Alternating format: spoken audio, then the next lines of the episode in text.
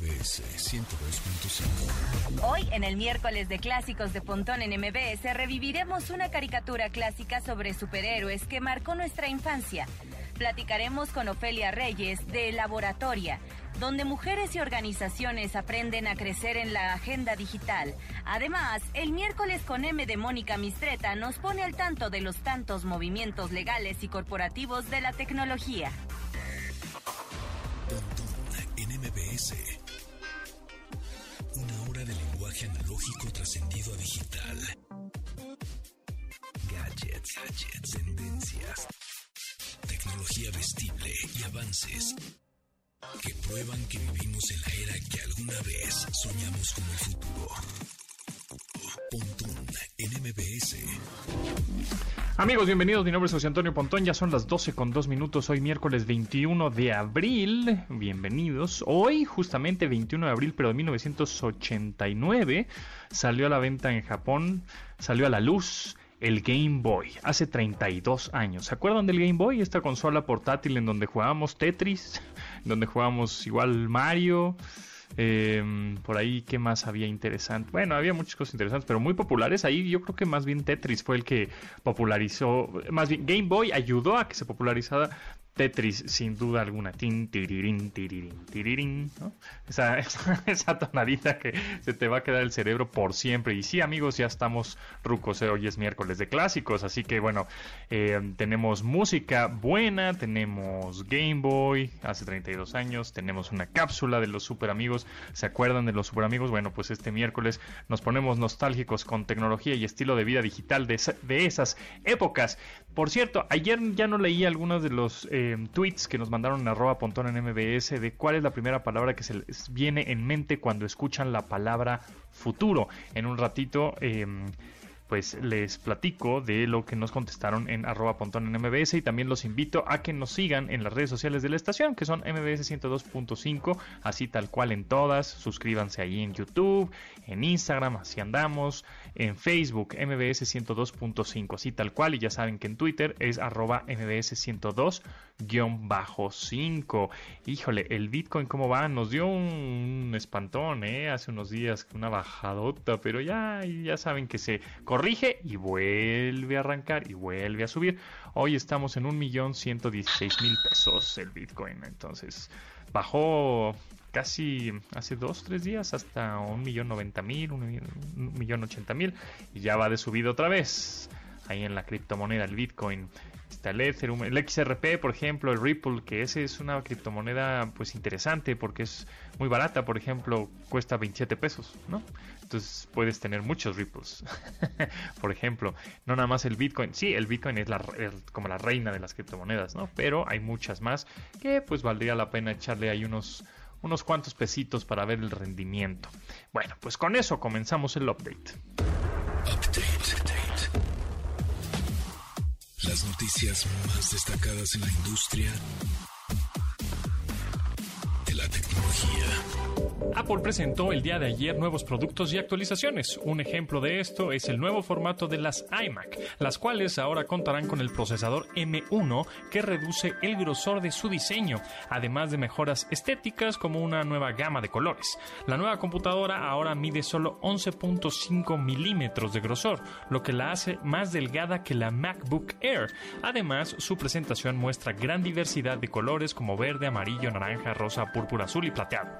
Estas vienen acompañadas de un Magic Keyboard, Magic Mouse y Magic Trackpad del mismo color, además de que el teclado viene también con Touch ID, es sensor de huellas, implementación que llega por primera vez a las máquinas de escritorio de esta marca. Además, la conexión ahora es magnética y cuenta con un puerto Ethernet integrado, aunque es solo para algunas variantes. Esta computadora saldrá a la venta el próximo 30 de abril. MBS 102.5. Entre las tantas innovaciones que presentó Apple el día de ayer, destacó la introducción de los AirTags. Se trata de unas etiquetas inteligentes que pueden ajustarse a las llaves, cartera o cualquier otro objeto para poder localizarlos de manera sencilla, solo con el apoyo de un iPhone. Estas tienen el tamaño de una moneda, son livianas y aunque su cuerpo es de acero pulido, son resistentes al agua. Al interior cuentan con un procesador U1, un chip presente en el teléfono inteligente de la compañía y también en el HomePod Mini, el cual ofrece mejor identificación y localización.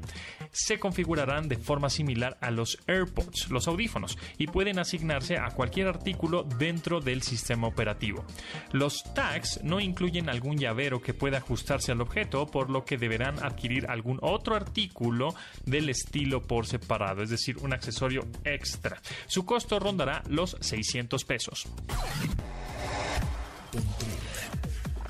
MBS. Microsoft ha trabajado de forma incansable con el navegador Edge y para ello implementó el nuevo modo desempeño.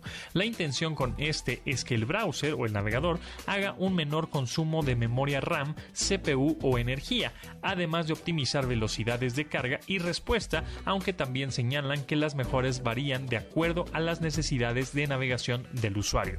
Este ya se encuentra disponible, aunque se mantiene en fase de pruebas para la versión Canary del navegador con este pequeño ajuste, Microsoft pretende lograr la mejora de desempeño, como su nombre lo señala, especialmente para quienes, como yo, acostumbran a usar muchas pestañas a la vez.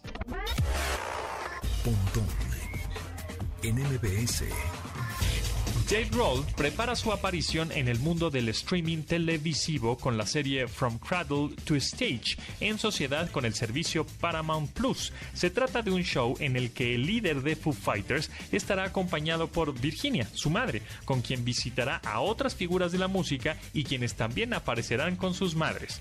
Esta serie llegará a través de la mencionada plataforma el próximo 6 de mayo y contará con algunas de las historias de los músicos y sus mamás. Platicarán sobre la infancia del ex baterista de Nirvana, su crecimiento en el ámbito familiar y como músico, además de incluir conversaciones con las mamás de otras figuras como Michael Stipe, Amy Winehouse o Adam Levine, entre otras muchas más. A la par de este estreno, se espera que durante este 2021 Foo Fighters lance su décima producción discográfica Medicine at Midnight, además del sencillo que presentó hace una semana con Mick Jagger. en 102.5 Miércoles de clásicos, los super amigos. ¿Se acuerdan de esa caricatura? De los super amigos, que por cierto ya tenemos algunas respuestas este, de la pregunta de cuál es la primera palabra que les viene a la mente cuando escuchan justamente la palabra futuro. Y por ahí nos contesta, hablando de caricaturas, Sandra Rocha, los supersónicos, los Jetsons. Uf, amaba esa caricatura. Yo soy más de Jetsons, de supersónicos, que, que de los Picapiedra, la verdad. Pero bueno, el tema ahorita es, son los super amigos. Vamos con ellos.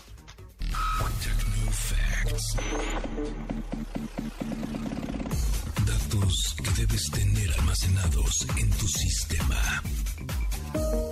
El 8 de septiembre de 1973 estrenó una serie animada que se mantuvo vigente alrededor del mundo por varios años más. A ver si este audio les dice de cuál hablamos. Los Super Amigos es una caricatura que se transmitió desde aquel 1973 a 1986 bajo la producción de Hanna-Barbera, la cual se basaba en la Liga de la Justicia de América, así como otros personajes de DC Comics. En ella aparecían superhéroes como Superman, la Mujer Maravilla, Aquaman, Batman y Robin. Más adelante aparecieron los gemelos fantásticos, quienes eran ayudantes del fantasma del espacio parte de las animaciones de la misma legendaria productora de William Hanna y Joseph Barbera, sus rivales eran 13 de los peores enemigos de los protagonistas y eran conocidos como la Legión del Mal. La serie contó con más héroes invitados como Flash, Linterna Verde y Cyborg, por mencionar solo algunos, y tuvo numerosos cambios que modificaron en varias ocasiones la duración de los episodios. La serie llegó a su fin en 1983, sin embargo, regresó nuevamente hasta que llegó la cancelación en 1986. ¿La vieron? ¿Les gustaba? Los super amigos. Bueno, tenemos aquí también una pregunta en arroba pontona en MBS. Jurgen Valdezán. Hola Pontón, por favor si puedes hablar en tu programa sobre cuáles son las mejores opciones de crypto wallet, especialmente para almacenar distintas monedas. Bueno, pues hay dos que recomiendo mucho, que funcionan muy bien, son muy amigables y son muy serias y profesionales y nada de que te estén viendo la cara, que te podrían te podrías encontrar ahí unas wallets eh, rarillas o medio fraudulentas. Bueno, pues estas son Binance, se escribe Binance con C, Binance. Binance, Binance, Binance o Bitso, V-I-T-S-O, Bitso o Binance. Esas son las wallets que yo utilizo, mucha gente utiliza, son muy buenas, son muy amigables, funcionan re bien y son profesionales, son serias. Entonces, bueno, pues ahí están. Pueden comprar cualquier tipo de criptomoneda. Binance está un poco más completa, tiene muchos más criptoactivos y criptomonedas. Este, a diferencia de Bitso, pero Bitso también tiene una interfase muy amigable. Esas son las dos que recomiendo.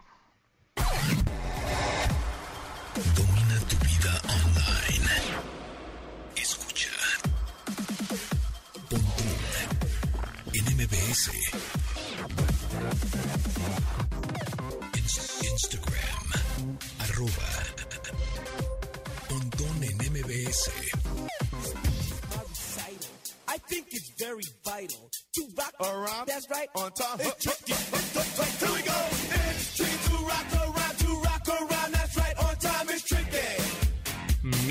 Miércoles, de clásicos del álbum de 1986 Racing Hell de Rum DMC, It's Tricky.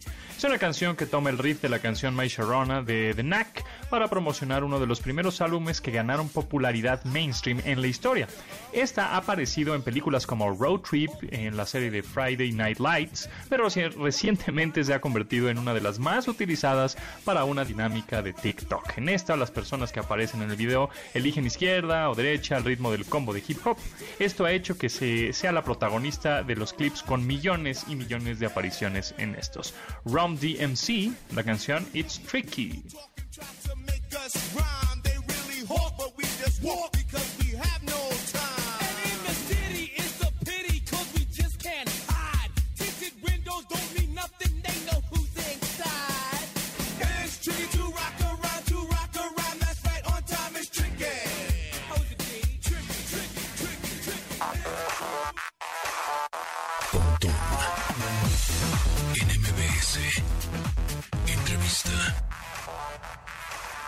Amigos y amigas, en esta ocasión en MBS 102.5, en la sección de entrevista, me da mucho gusto presentarles a Ofelia Reyes, Bootcamp Manager de Laboratoria. ¿Cómo estás, Ofelia?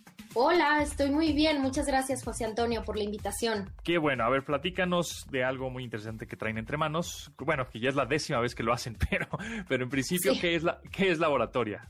Mira, la mejor forma de explicar es contarte un poco de nuestra razón de ser. Laboratorio es un movimiento que, que surge ya hace casi seis años, en donde como un movimiento latinoamericano que nace en Perú, nos hemos convencido de que queremos seguir transformando la vida de mujeres que viven en la región. ¿Cómo?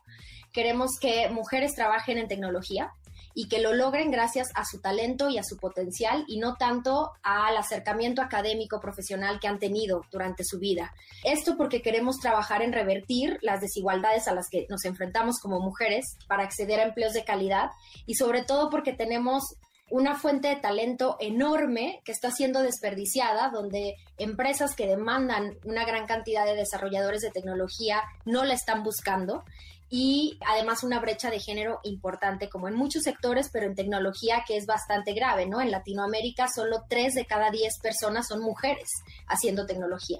Entonces, realmente tenemos una oportunidad, un desafío, pero también una gran responsabilidad de seguir haciendo nuestra labor. Sí, y hablando de oportunidades, eh, Laboratoria eh, eh, viene con la décima convocatoria para justamente atraer más mujeres desarrolladoras. ¿En qué rubros? Sí, mira, nosotros específicamente lo que hacemos es ofrecer un programa, digamos, integral que invita a mujeres a que vivan durante seis meses un programa eh, intensivo y de alto impacto en donde ellas comienzan a aprender a programar. Lo que nosotros queremos es que desarrollen no solo conocimientos, porque además el sector tecnológico es tan cambiante que si apostamos en adquirir un conocimiento, por ejemplo, un lenguaje de programación, Sí, un es framework obsoleto. Exacto, es obsoleto. Entonces, nuestro enfoque, nuestro modelo está en crear una, una experiencia de aprendizaje y transformación enfocada en habilidades. ¿Qué habilidades? Técnicas, por supuesto, para que ellas puedan comenzar sus carreras profesionales y también habilidades socioemocionales o habilidades para la vida, que finalmente también significan en un factor que te hace un perfil profesional competitivo, ¿no? Esto... saber solucionar las cosas. Eh, así es, o sea, esas habilidades que te van a hacer enfrentarte al sector de tecnología con, mucha incertidumbre, pero que tú tengas un pensamiento creativo, crítico, que seas adaptable, que puedas trabajar en equipo, que puedas solucionar de una forma muy innovadora los desafíos que se te presenten y adaptarte pues a, las circunstancias, ¿no? Y mm, digamos que eh, esto es gratuito la, o no, y la gente eh, o las chavas que quieran entrarle, ¿en dónde se meten? Algo, algo importante que viene de la mano con estos seis meses, digamos, de preparación, es que nosotros conectamos a las egresadas, o sea, una vez que terminan este programa, con oportunidades laborales de todo tipo, ¿no? En empresas, en organizaciones que tienen una creciente demanda de perfiles de desarrollo tecnológico, en específicamente en este caso desarrollo web. Y el bootcamp ha alcanzado una tasa de colocación casi del 80% de sus egresadas. ¿Por qué digo esto? Porque hablando de términos de la retribución que, realizan las egresadas al programa, sucede de, digamos, en un modelo muy responsable y, enteramente social. Es decir, nosotros queremos que las mujeres no enfrentan como primer obstáculo el tener que pagar por una educación de calidad como la que ofrecemos, sino que una vez que terminan los seis meses, egresan y consiguen ese objetivo por el que llegaron, que es tener una carrera en tecnología, entonces es cuando ellas pueden empezar a retribuir, es decir, ellas le dan la oportunidad, digamos, con su pago, con su retribución, a que otra mujer luego pueda venir, cursar el programa y conseguir su, su objetivo. Eh, ¿Cuál es el nivel básico de estudios que deben de tener las mujeres para participar en estos cursos de laboratorio? En realidad no existe un nivel básico de educación, o sea, los requisitos que tenemos es que tengan 18 años o los cumplan durante el transcurso del programa. Esto porque es un programa con el enfoque a la empleabilidad, ¿no? Entonces necesitan ser mayores de edad, pero de hecho no necesitan tener un contexto en específico, o sea, un, un, previo, ¿no? En, en, en, académico. Nosotros hemos, hemos tenido la fortuna de acompañar a mujeres que a lo mejor no terminaron la preparatoria o empezaron a estudiar una carrera este, y no la terminaron, o la terminaron y fue en un sector que no les brindó las oportunidades que ellas buscaban, o de repente pues su vida cambió, se convirtieron en madres y, finalmente no dieron, digamos, seguimiento a su, a su, a su carrera. Y realmente es que ha sido muy sorpresivo, ¿no? Tenemos casos de por ejemplo, egresadas que a lo mejor en este, en este tratar de descubrir su potencial y su talento se encontraron a lo mejor con un call center, se encontraron a lo mejor con la oportunidad de, hacer repostería o con, con, la posibilidad que les dio de, de, su vida misma de ser mamás y aún así retoman ¿no? el deseo de tener una carrera profesional próspera y logran su objetivo y están hoy trabajando en distintas empresas. Eh, ¿Cómo son los cursos? ¿Cuánto duran? ¿Cuántas horas al día? El curso dura seis meses. Como te decía hace un rato, es un programa intensivo. Lo que nosotros esperamos es que las estudiantes puedan dedicar cinco horas diarias eh, entre semana al, a, digamos, a vivir las actividades del programa, más algunas no sé, tres horas más por la tarde, que finalmente es un tiempo autogestionado donde ellas dan seguimiento al desarrollo de los proyectos. La intención con esto es que sea un programa que, que, que, si bien está ocurriendo en un contexto remoto que trae dificultades porque tenemos muchas actividades sucediendo a la par, sí sea también un programa que, que por seis meses se vuelva en su prioridad, se vuelva en su enfoque y que ellas tengan el, el acompañamiento de un equipo especializado para que puedan eh, alcanzar su objetivo. ¿Cuál es el promedio, el salario promedio de las mujeres que salen de, este programa, de estos cursos? Y además, si es que ustedes también ayudan como a tener esta como bolsa de trabajo o a colocarles en ciertas empresas. Sí, de hecho, nuestro compromiso con ellas es que una vez que ellas egresan, nosotros vamos a echar a andar todas nuestras alianzas con empresas de alto nivel que tenemos ya ubicadas en, toda la región. En México tenemos la fortuna de tener empresas aliadas que ya han contratado más de 10 egresadas, por ejemplo, es decir, han dado estas oportunidades. Y en promedio, en general, los ingresos se llegan a triplicar. Eh, José Antonio, o sea, del salario que ellas estaban eh, anteriormente al bootcamp. Exacto. Entonces, no, más bien tenían antes de... Ajá. Y, en promedio actualmente son 16 mil pesos eh, mexicanos lo que ellas están teniendo como este primer salario una vez que, que egresan. Perfecto. Bueno, eh, ¿cuándo eh, cierran los, las inscripciones? ¿Cuándo empieza el curso y en dónde podemos inscribirnos?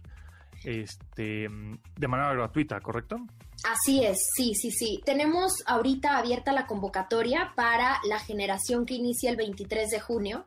El proceso de inscripciones se cierra pronto, es el 9 de mayo. Sin embargo, yo las animaría a postularse. Entran a postula.laboratoria.la. Ahí tienen que completar un registro y llenar un cuestionario primero de datos personales. Y los siguientes pasos del proceso de selección es un examen en línea, un periodo de trabajo individual llamado pretrabajo y un periodo de preadmisión en donde simulamos también lo que sería para ellas el bootcamp en una semana. Queremos que no solo nosotros estar seguras que son los mejores perfiles, sino que ellas puedan decir, bueno, lo que yo estaba esperando sí es lo que, lo que Laboratoria me, está ofreciendo, Entonces, es un proceso súper acompañado, yo les diría a todas las mujeres que nos escuchan, eh, vamos a estar muy de cerca con ustedes en el proceso, no es, un, no es una aplicación en donde dejo mi información y, después de varios días me contactan y después de varios días alguien se interesa por si tengo alguna pregunta, alguna duda, ¿no? En realidad hay muchas sesiones informativas, hay sesiones de preguntas y respuestas donde los coaches, por ejemplo, que acompañan el desarrollo de habilidades en el bootcamp, responden preguntas sobre la metodología, responden preguntas incluso sobre las etapas de selección, para si hay un primer obstáculo o algo que me genere miedo, pues las mujeres se atrevan a hacerlo aún con miedo, ¿no? Y con esto pues descubran que tal vez está a punto de transformar su vida, ¿no? Con esta con este sí o con este ánimo de querer vivir la experiencia. Buenísimo. Ofelia Reyes, Bootcamp Manager de Laboratoria, muchísimas gracias. Está buenísima la iniciativa. Ya la décima convocatoria que hacen de esto. Eh, nada más por último, ¿cuántas eh, chicas han cursado estos eh, pues estos cursos, valga la redundancia. Sí, sí, sí, creo que, no, sí, totalmente. Mira, creo que es importante decirles, Laboratoria, si bien tiene, ahorita estamos concentrándonos en un mensaje para mujeres en México, nosotros estamos en cinco países, somos más de 100 personas trabajando diariamente para lograr el impacto social más grande en Latinoamérica y tenemos ya un bootcamp de clase mundial que ahora ofrece ya al mercado una comunidad súper poderosa de casi 2.000 mujeres que han transformado sus carreras y que se están incluyendo a este sector de tecnología tan creciente. Buenazo, pues ahí está. Eh, ahorita ya pusimos la liga en arroba mbs en nuestro Twitter para que ahí le den clic, está más fácil, eh, y se suscriban, o si conocen chicas, pues que se suscriban ahí también. Eh, Ofelia Reyes, Bootcamp Manager de Laboratorio, muchísimas gracias y mucho éxito con este programa. Muchísimas gracias, José Antonio.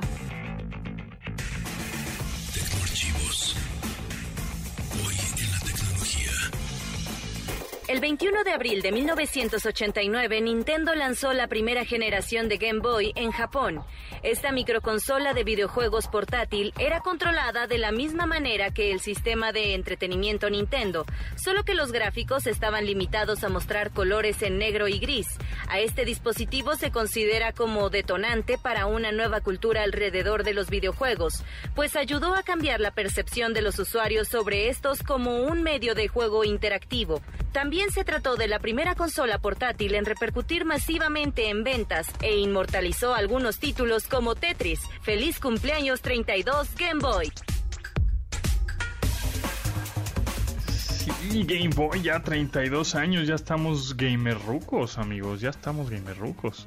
Em, tenemos eh, algunas respuestas para la pregunta de cuál es la primera palabra que les viene a su mente cuando escuchan justamente la palabra tecnología. AVM nos dice tecnología, justamente. Eh, Gaby Villa, oportunidad. Muy bien. Por ahí también tenemos a Patrak, que también nos dice tecnología. Y por ahí también teníamos aquí en nuestro Twitter, arroba pontona MBS, que nos están contestando. ShaJM también, tecnología, mira nada más. Eh, y por acá, ah, nos dice eh, Lolo, bueno, filosófical, arroba filosófical, dice Black Mirror, me imagino algo así, como la serie, yo soy fan de esa serie. Bueno, pues ya saben, contéstenos en arroba pontón en MBS, ahí andamos. Escuchas Pontón en MBS. Información digital decodificada para tu estilo de vida digital. Twitter, arroba Pontón MBS.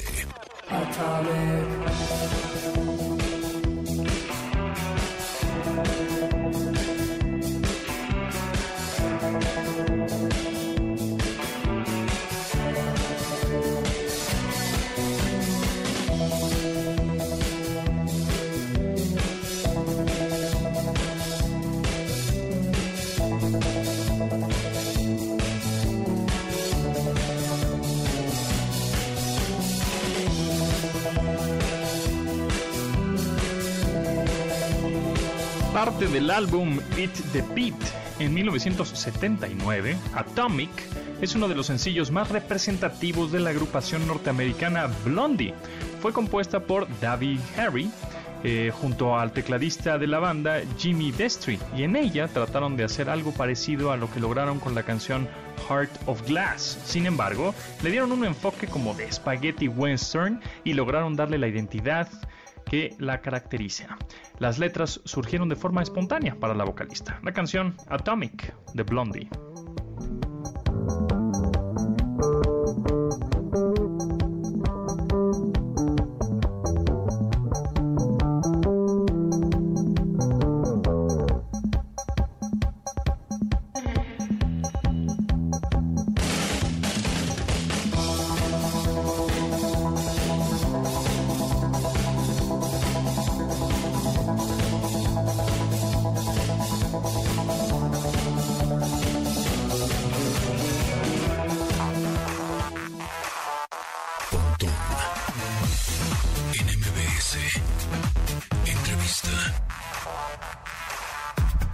Gracias por seguir en Sintonía 9 y en esta ocasión está, nos acompaña en la línea telefónica Jesús Valles, licenciado en Derecho, maestro en Derecho Fiscal y Masters of Law en Estados Unidos, em, quien de verdad, ahora sí que nos hizo un paro con lo que publicó en Twitter, porque ya nos podemos amparar con esto de los datos biométricos eh, y, ya parece ser que ya hay personas que se han amparado. Entonces, bueno, Jesús, em, Jesús Valles, platícanos acerca de esto, del, del amparo que publicaste en tu Twitter. Bueno, eh, lo que pretende la ley con la, reforma es que para que tú tengas una línea telefónica tienes que establecer tus datos biométricos, a entregar tus datos biométricos a, la empresa operadora y esta a su vez lo va a entregar al, al IFETEL. ¿Qué son los datos biométricos? Es la forma de tu cara, el iris de tus ojos, tu voz y tus huellas digitales.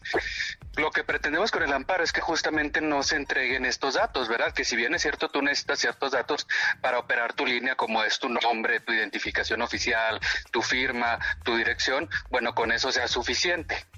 Eh, la autoridad lo que está tratando es evitar conductas criminales con los, eh, con los teléfonos celulares, con las líneas celulares, pero bueno, hay otros medios, ¿verdad? Ya hay una geolocalización y hay una forma de que solicitar un juez que bloquee un, un, teléfono, que lo geolocalice en tiempo real.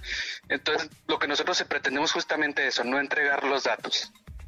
Ok, ¿y cómo funciona el amparo? Tú ahorita, bueno, eh, el día de ayer pusiste una, una liga, un drive, en donde ya está todo el, digamos, el amparo para que nosotros los usuarios que queremos ampararnos lo rellenamos un poco como sin fines de lucro y por el bien de común y de la sociedad. Nos hiciste casi, ahora sí que el paro del amparo, este, ponerlo ahí. Eh, ¿Y, ¿Y en qué consiste? Pues este, yo lo lleno, eh, lo imprimo, lo lleno con mis datos y lo llevo a dónde o cómo es que funcionaría esto. Lo, lo, llevo ante el Poder Judicial de la Federación. En la Ciudad de México hay dos juzgados especializados en competencia económica y, y telecomunicaciones. Lo presento ahí, ¿verdad? Necesitarías presentar ocho este, ocho copias más una que para que tú te la quedes, ¿verdad? Donde te sellan. Y cuando tú presentas, ahorita justamente nos acaban de informar, no sé si escuchaste que se otorgó la primera suspensión, eh, salió una noticia a nivel nacional. Bueno, me contactó la persona que se lo otorgaron y me dijeron, lo hice con tu modelo. Yo suponía que era otra persona porque no me, no me han comunicado, pero sí ya me comunicó. Con nuestro modelo se otorgó la primera suspensión a nivel nacional. Perfecto, entonces ya con ese amparo que nos, gracias, nos pusiste en Twitter de, para uso común y para todos y gratuito, con ese, eh, con ese texto, con esas páginas, las imprimo y listo, quedo amparado para que no me puedan pedir datos biométricos. Es decir, ahora estoy amparado, llego a un carrier de telefonía, a un proveedor de telefonía y como les digo, oigan, pues tengo el amparo o se los enseño o cómo es. Normalmente, bueno, lo que yo hice es cuando voy a presentar mi amparo, eh, trato de que ya tenga yo un operador, ¿verdad? Eh, cualquiera de los operadores de los tres fuertes aquí en México o, o, de los otros. Entonces se le señala como autoridad de facto para que en el momento de que ellos este, se presente el amparo, les notifiquen a ellos, oye, ¿sabes qué? Este, Antonio, Jesús están, están amparados, entonces no le, bueno, tienen la suspensión, no es que tengan el amparo, tienen la suspensión, entonces mientras yo, yo juez decido, no le solicites tú los datos biométricos. Ok, y entonces va a ser una base de datos en los que el proveedor de telefonía va a saber que nosotros estamos amparados. Exactamente, ellos tienen la obligación de decir, de esta lista de todos mis este, usuarios, el 60% tienen amparo y es fulanito de tal, fulanito de tal, entonces yo no puedo, mientras el juez no me dé una orden diferente, yo no puedo solicitarle una, un dato biométrico de ahí. Pues ahí está. Perfecto. Pues entonces ahí está. Eh, arroba Valles Aragón es el Twitter de Jesús Valles, eh, licenciado en Derecho, maestro en Derecho Fiscal y Master of Law, Mexican Attorney en Master in Tax Law en Estados Unidos. Muchas gracias, eh, Jesús Valles. Que te sigan, que, que descarguen el, el documento ahí en Drive, que lo tienes en Google Drive público y pues que se amparen, ¿no?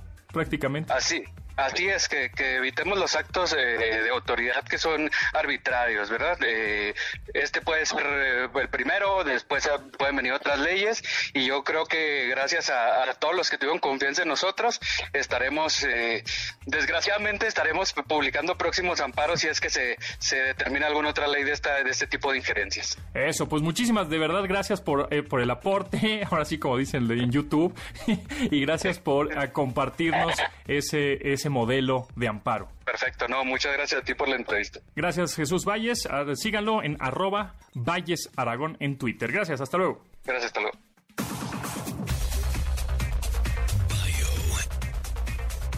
el personaje de la semana. Como todo gran ídolo, Luis Miguel también ha sido reconocido en su vida por su vida amorosa. Los tantos rumores sobre su vida lo han vinculado con mujeres que van desde las novias que más se sabe que estuvieron con él como Mariana Yazbek, Daisy Fuentes o Araceli Arámbula, hasta otras de las que se sabe menores detalles como Salma Hayek, Lucía Méndez y hasta la realeza como Estefanía de Mónaco. A continuación, les compartiremos algunos datos curiosos sobre esta rumorada parte de la vida de El Sol. En las reuniones tradicionales posteriores a sus conciertos, si había alguna mujer que llamara especialmente su atención, Luis Miguel corría a todas las personas del camerino para quedar a solas con ella. Se dice que entre las personas a las que pidió que salieran del cuarto figuran el presidente de su discográfica Warner Music y el mismo expresidente de México, Carlos Salinas de Gortari. Se cree que las mujeres con las que tenía relaciones debían firmar contratos de confidencialidad, donde ellas debían guardar silencio total sobre la relación en toda su duración. Esta costumbre la arraigaron algunas de ellas, pues personas como Mirka de Llanos y Araceli Arámbula no hablan del tema bajo ninguna circunstancia. La primera hija del cantante, Michelle Salas, fue producto del tiempo que pasó con Stephanie Salas. Ella heredó las habilidades de discreción de su padre, pues es muy prudente con la información de la relación que lleva con Luis Miguel.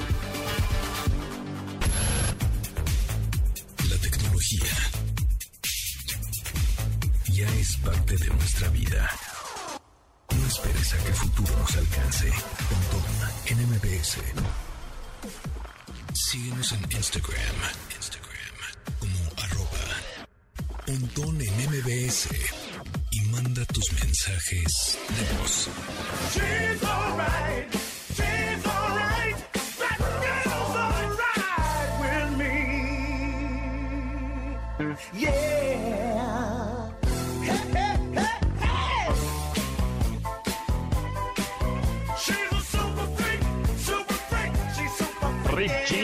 Super Freak en este miércoles de clásicos. La canción más icónica y representativa en el legado del norteamericano Rick James es Super Freak, sin duda alguna, la cual incluyó en su álbum de 1981, exactamente hace 40 años.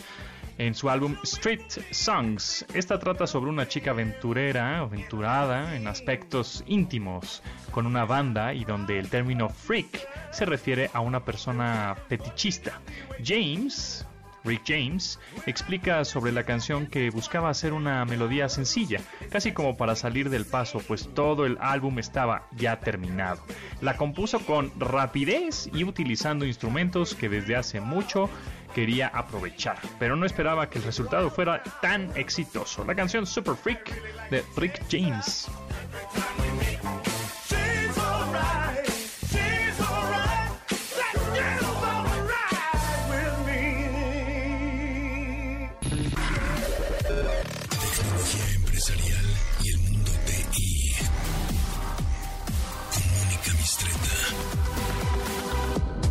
Miércoles con M de Mónica Mistreta. ¿Cómo estás, Mónica?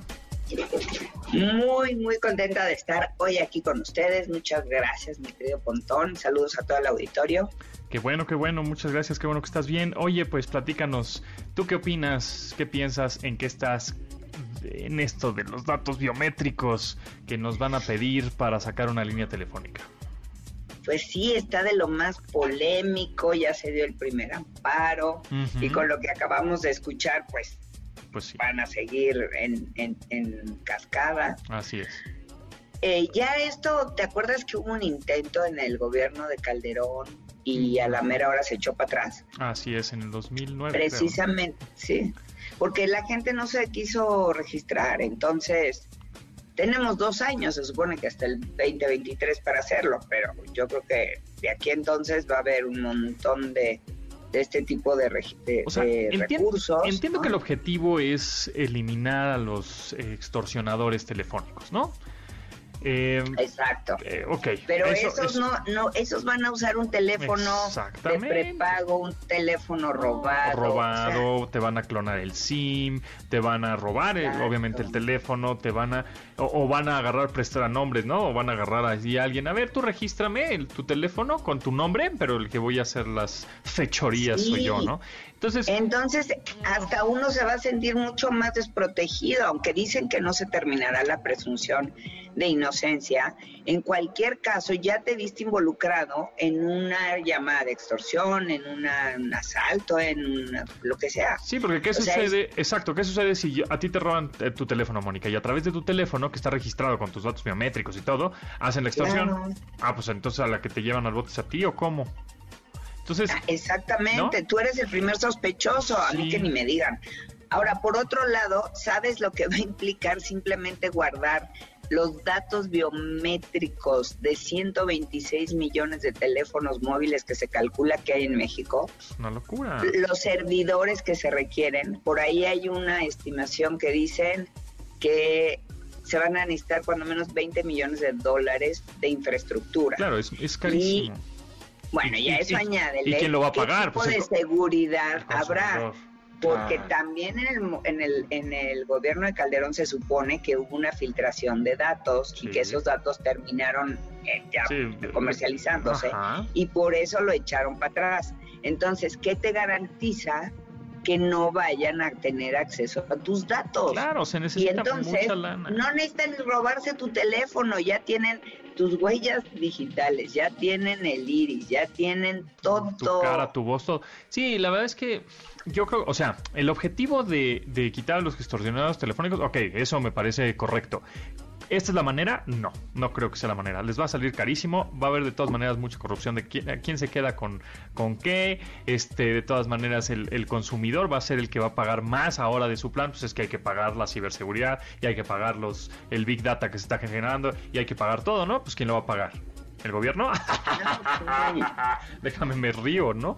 O sea, pues claro que no, son miles de millones de pesos, o sea, por Dios. Entonces yo creo que es, no es una, no es una buena idea, o sea, no es la forma eh, de, eliminar las extorsiones telefónicas. O sea, claro es más, ya hay, exacto, ya hay varias tecnologías que saben perfectamente en dónde está ubicado un teléfono celular si es que está haciendo el La geolocalización. Claro. usa la, la, geolocalización en tiempo real para ubicar el teléfono, el historial de las llamadas con una autorización judicial. O sea, esto, esto no se necesita. A ver, hay herramientas tan sofisticadas que eh, saben perfectamente de dónde salió, por ejemplo, un tweet. Saben de dónde salió, qué teléfono fue, en dónde está ese teléfono.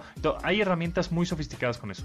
Entonces, obviamente hay tecnología para eliminar ese tipo de cosas. Desde eh, inhibidores de señales, ¿no? Hacer tipo este, estas sí, eh, son antenas que quitan las señales de las de celulares que están en las cárceles, ¿no? Por ejemplo, este, hay mucha tecnología, hay muchas cosas que los datos biométricos no tiene el menor sentido absoluto utilizar eso para eliminar un problema que obviamente es grave, pero creo que no es la manera, no es la forma. No, y, y tú puedes en todo caso promover que denuncien al 089 las extorsiones y que de esa manera se puedan identificar más rápido. O sea, puedes hacer conciencia ¿no? de, este, de este fenómeno que nos, que nos eh, atañe a todos, y, además de que uno debe de siempre avisar cuando te roban el teléfono, cuando se te pierde, en fin, ¿no? Para que no caiga en manos de un delincuente, pues también tenemos otros eh, instrumentos, como tú bien dices, para identificar de dónde salió una llamada, de, quién la está haciendo, en fin. Yo creo que esto no, no va a progresar, no debería. Eh, a mí me da muchísimo miedo quién va a cuidar esa base de datos, eh, quién va a tener acceso a ella acuérdate que siempre hay los super admins, ¿no? Claro. Que pueden tener acceso a todos esos datos y que debe ser muy jugoso poder vender el acceso a esa base de datos. Sí, exactamente. O sea, y además imagínate a la hora de comprar un teléfono en no sé, donde tú me digas, AT&T, Telcel, Movistar, en el Oxxo, en el Seven, en, eh, en alguna tienda departamental, Liverpool, la que me digas. Oiga, señor, sí, me da un teléfono, sí, una línea de... Ah, sí, perfecto, incluye una línea. Porque ahorita hasta todo... Te compras el teléfono y te regalan el chip, ¿no? O sea, ya, toma tu línea y ya, ¿no? Este, ahora, no, no, permítame, este, vamos a tomarle sus datos biométricos. Ah, sí, ¿en dónde? En una tienda departamental, van a tener la infraestructura, van a, van a meter toda la tecnología como sensores de huellas, eh, sensores, o sea, eh, reconocimiento facial, o, o no, entonces esa persona que va a vender su teléfono celular, ¿no? En una tienda departamentales, no, permíteme, permíteme tantito, mejor le voy a tomar una foto con mi propio celular para darlo de alta, ¿no? pues sí. no, no, no.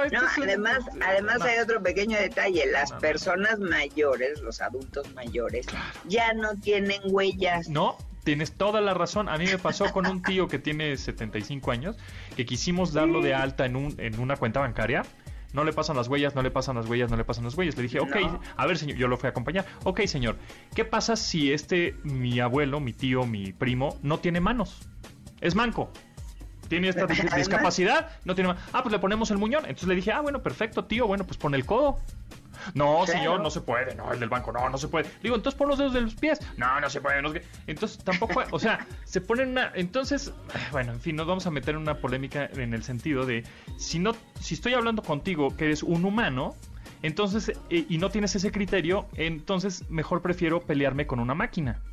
Porque eh, supuestamente tu humano tienes un criterio y si no lo estás teniendo, eres totalmente reemplazable por una máquina. Así. Entonces, bueno, en fin, pero bueno. Ya se nos fue el pues tiempo, tenemos que seguir insistiendo en que esto es, es ridículo. Es ridículo, sí, estoy de acuerdo contigo. Muchas gracias, arroba Monicami, síganle en Twitter. Eh, hoy fue miércoles con M de Mónica Mistreta. Gracias, Mónica, ahí estamos en comunicación. Nos escuchamos próximo miércoles. Sí, gracias, Pontón, gracias a todos. Buenas. Bonita semana. igualmente, nosotros nos escuchamos mañana ya jueves. Pásenla re bien a las 12 del día, ya recuerden, MBS 102.5. Y gracias a Rodrigo Vero, Neto, Itzel, Luis y Marcos en la producción de este programa. Se quedan con Manuel López San Martín en Noticias MBS. Nos vemos, bye. De admirar sus avances, ahora somos relatores de cómo rebasa los alcances en nuestra imaginación. Pontón. En MBS